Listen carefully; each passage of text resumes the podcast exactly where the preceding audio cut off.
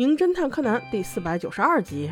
金皮罗剧场魅影下集。上集我们说到，话剧正演着呢，女主的嗓子倒了。玉之助先生这会儿可是在火上烤呀，他别无他法，只能让熟悉台词的女朋友莲花小姐来出演。莲花小姐挣扎了好一阵，终于还是答应了。柯南在这迷宫一样的后台跑来跑去，都没找到地方，正摸索着，突然听见了一个声音，那是莲花小姐在换装时，一个不知道从哪里传来的声音。不要紧张，好好演。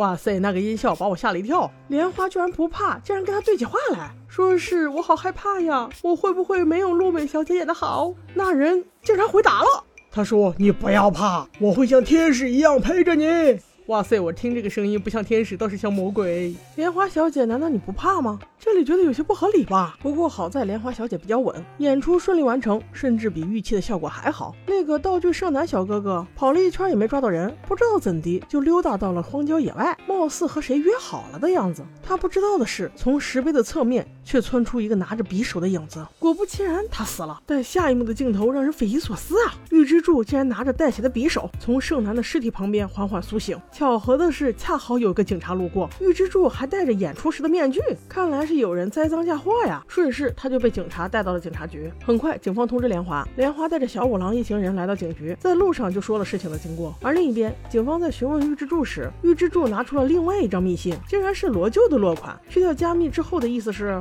我想跟你商量一下莲华的事儿，石碑初见。玉之助一看是罗舅约他，就去见了。结果刚一去就被打晕，再醒来就遇到警察了。而警方在询问罗舅时，罗舅也拿。出来一封信，内容一模一样，只不过落款是玉之助。然后罗舅先生也去了，只不过他没有被打晕。他到那个地方没见到玉之助，而是只见到了陆美小姐。那警方又再次去询问陆美小姐，还好她没收到信，因为她嗓子还没有好，她不能说话，所以她写了张字条，说她去练习发声了。至此线索就这么多。而另一边，罗舅竟然开始挖墙脚，他说经此一事，玉之助团队已然该走下坡路了，所以他要撤资，除非莲花答应嫁给他。莲花小姐却说我很乱，你先走吧。罗舅走后，柯南在莲花的房间中发现了一个扩音器，原来这就是昨天鼓励莲花的声音来源。柯南正在查着。小五郎却接到通知说，人犯已定，是罗舅。因为在死者旁边，他们找到了一根有罗舅掌纹的拐棍，而且罗舅的车上有一整套的作案工具。警方顺势抓了罗舅。罗舅解释道：“我有不在场证明啊，那个陆美小姐在发生的时候不是看见我了吗？”警方却说，陆美小姐又改了证词，她说害怕罗舅经济制裁她，所以是被胁迫那样说的。事实上，她并没有看到罗舅啊。这样一来，就有两种可能性了：要么就是罗舅撒谎，他真的是凶手；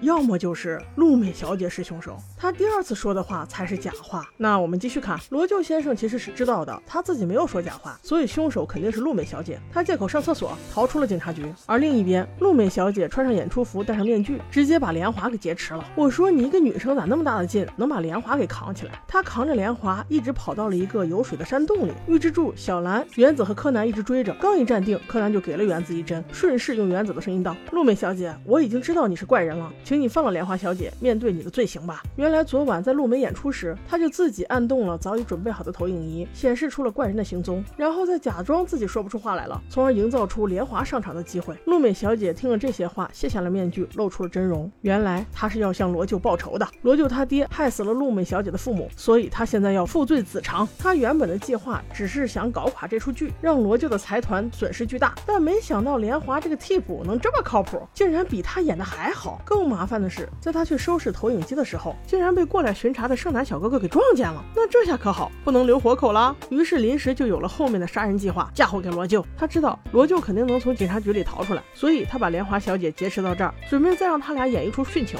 谁知半路能被原子他们给截胡了，所以事已至此，装不下去了，也没必要活了。陆美小姐话刚一说完，纵身就投入了山崖下方的湖水里。那柯南和玉之助肯定不能见死不救啊，也跳了下去，把陆美小姐又给捞了上来。柯南用原子的声音告诉他：陆美小姐，你的父母去世之后，就想看。你这么痛苦的活着吗？他们难道也希望你轻生吗？你为了复仇已经杀了一个无辜的人，难道还不够吗？你难道不应该受到警方的惩罚吗？陆美闻言流下了痛苦的眼泪。很快，警方就赶到现场。经此一事，罗舅也成熟了很多。他决定继续资助玉之助。看到了一次次的演出大获成功，通过这个团队，他也是名利双收。过往的一切就在玉之助与罗舅先生的握手中。化作云烟了。这一集的最后，我有点小疑问：叔叔带着仨孩子去体验乌冬面的制作过程，竟然是给面套上塑料袋，然后用脚踩。这能香吗？还是说自己采的那份就自己吃啊？虽然裹着塑料袋，但怎么还是一想就下不了嘴呢？大家真的去尝试乌冬面的时候慎吃啊！OK，我们下期见。